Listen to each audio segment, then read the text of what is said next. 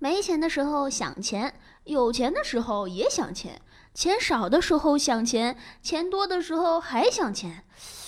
哎，什么时候我们才能不想钱呢？哎，欢迎收听今天的绩点经济学啊！咱们今天来聊一聊特别庸俗的话题——钱。大家好，我是好买哥，我是瑞比。近日呢，中国著名导演英达在美国因涉嫌洗钱被捕。根据检方的指控书说啊，英达现年五十六岁，居住在康州。二零一一年四月到二零一二年三月之间的十一个月，他先后把四十六点四万美元存入他和他妻子的联名账户。为了绕过监控，他每次存钱额度都低于一万美元，然后分五十次存入。为避人耳目，他和他妻子在四家银行开了六个银行账户。作为本案和解协议的一部分。英达同意冻结他在康州拆分存入的十七点六万美元现金，也就是四十六点四万美元的百分之三十八，以及补交国税局十一点三万美元的未付联邦税。此外，还有二零零九年、二零一零年以及二零一一年三年间的罚金和利息，冻结部分资金和补交的含税合计二十九万美元。因为根据联邦法律。美国的金融机构在接收一万美元以上的现金交易时，会要求客户填写现金交易报告。所以呢，康州联邦检察官达利认为，英达的结构性拆分，英达的结构性拆分行为是有意避开交易报告的要求。联邦法官安德西将于五月十一号对此案宣判，英达最高面临十年的刑期以及最高五十万的罚款。其实啊，好买哥最纳闷的是。一个中国人怎么跑美国存钱去了？难道是嫌中国银行利息不高吗？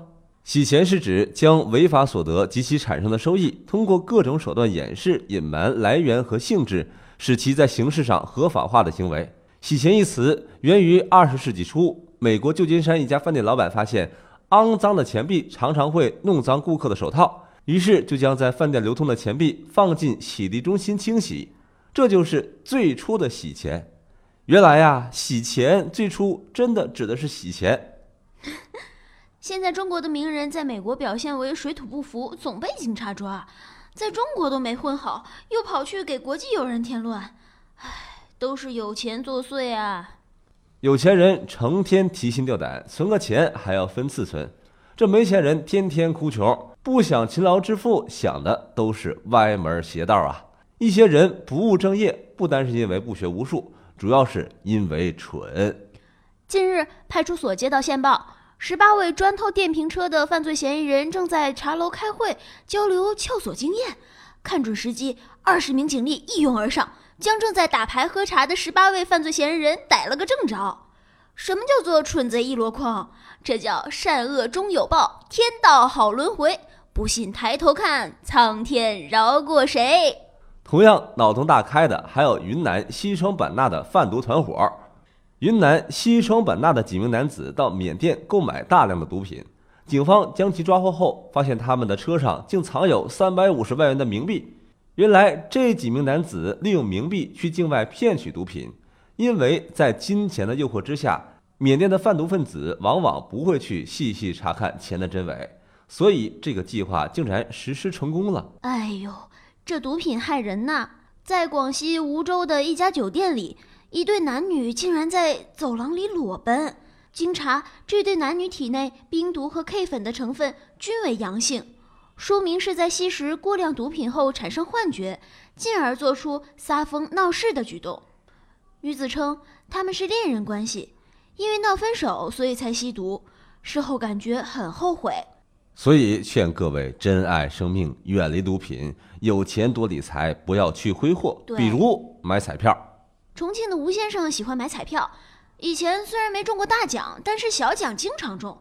但近一个月，他在一家彩票站投入了数千元，什么奖都没有中过。吴先生怀疑可能是买了假彩票。经查，吴先生买的的确是假彩票，这个假彩票店已经经营三个月了。好买哥买了彩票也没中过，我买的是不是也是假彩票啊？这个很难说。好买哥劝大家别整天总做白日梦，想着一夜暴富，毕竟掌握一门拿得出手的手艺才是最重要的。湖北省招办昨日发布消息，经省教育厅同意，江汉艺术职业学院自2017年起，面向潜江龙虾万师千店工程开展校企合作办学，通过单独招生考试录取，培养普通、专科层次的小龙虾产业技能型人才。省招办提醒：一旦被江汉职业艺术学院小龙虾专业招生录取后，不得调整或者转入其他专业。学生完成全部课程，考试合格后，由江汉艺术职业学院颁发普通专科毕业证书。学生参加职业资格和技能认定考试，合格者颁发相应的职业资格证书和技能等级证书。学生入学签订就业三方协议，毕业时由潜江市龙虾产业发展局、潜江市虾府餐饮管理公司、潜江市南鼎众创空间服务公司。按潜江龙虾万师千店工程工作要求及协议，妥善安排工作。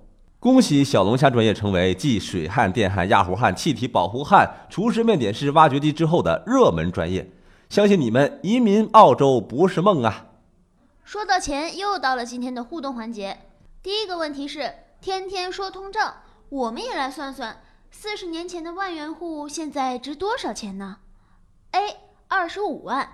B 一百五十五万，C 两百五十五万。